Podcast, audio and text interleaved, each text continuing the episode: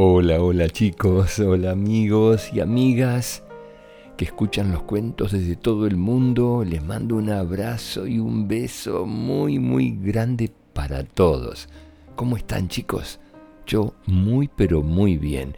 Muy agradecido por todos los saludos que recibí por mi cumpleaños, que fue hace unos poquititos días. Así que gracias, gracias, gracias a todos. Quiero contarles que estoy muy pero muy entusiasmado con el encuentro por Zoom que vamos a hacer el 24 de septiembre a las 4 de la tarde, hora argentina. Así que les pido que los que quieran participar ingresen a través de las redes sociales de Instagram o de Facebook, que allí están los datos, y si no, que me escriban a que suenes con colores gmail.com Así los agregamos a la lista de participantes y les enviamos el modo de acceder al Zoom del 24 de septiembre a las 4 de la tarde para compartir cuentos, para dibujar, para pintar, para hacer manualidades y para entretenernos un rato. No se olviden, 24 de septiembre a las 4 de la tarde, hora argentina. Bueno, ahora sí vamos al cuento de hoy. Burbuja era un pequeño pez que vivía feliz en el mar alegre. Disfrutaba del color de los corales y de la danza del resto de animales marinos, que representaban todos los días gracias a la música de las conchas y a las canciones de las sirenas. Echar carreras, bajar hasta el fondo del mar, contar historias sobre las algas, eran algunos de sus pasatiempos preferidos. Cuando se portaba bien, los fines de semana, su papá lo llevaba al viejo barco pirata, que tiempo atrás se había hundido con todos sus tesoros. Era todo un parque de atracciones, donde los peces más pequeños podían vivir un sinfín de aventuras.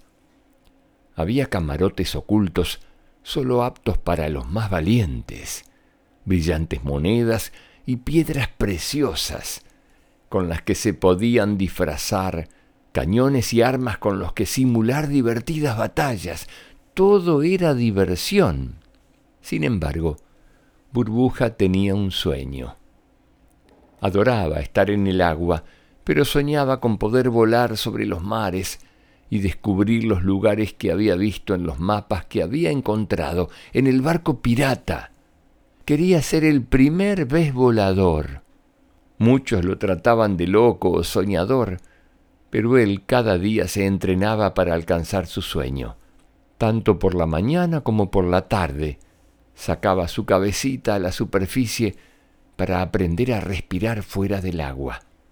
Parecía imposible y siempre acababa con un ataque de tos.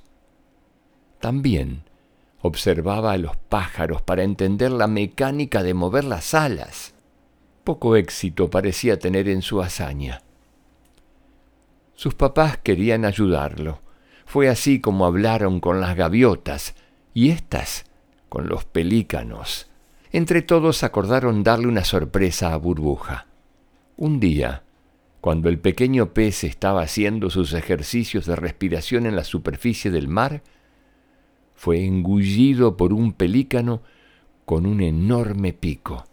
Al principio Burbuja se asustó mucho, pero luego comprendió que el pelícano Aviator, quien acabaría siendo su mejor amigo, había creado una pequeña piscina en su pico para que Burbuja estuviera cómodo en su vuelo sobre los diferentes mares y tierras. Burbuja nunca había sido tan feliz. Su sueño era ahora una realidad. Un cuento cortito, pero muy hermoso, ¿no es cierto, chicos? Como siempre, vamos a algunas preguntas al finalizar el cuento. ¿Qué pasó con el sueño de burbuja? ¿Se hizo realidad? ¿Por qué se hizo realidad? Porque lo deseó intensamente, con mucha fuerza. Entonces tenemos que pensar que muchas cosas que deseamos con mucha fuerza, aunque cuesten un poquito de trabajo, muchas veces, si es lo que debe ser, se va a concretar. Y les pregunto ahora, ¿cómo ayudar a una burbuja a cumplir su sueño?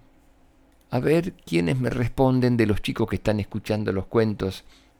Y les pregunto finalmente, ¿qué sueño tenía burbuja? Y yo les pregunto ahora para finalizar, ¿qué sueños tienen ustedes? ¿Se proponen cumplirlos? Me gustaría que me los cuenten. Les mando un beso muy, muy grande. Ah, no se olviden, que sueñen con colores. Los quiero mucho y los espero el 24 de septiembre en el Zoom a las 4 de la tarde hora argentina. Muchos besos chicos. Chao, chao, hasta la próxima.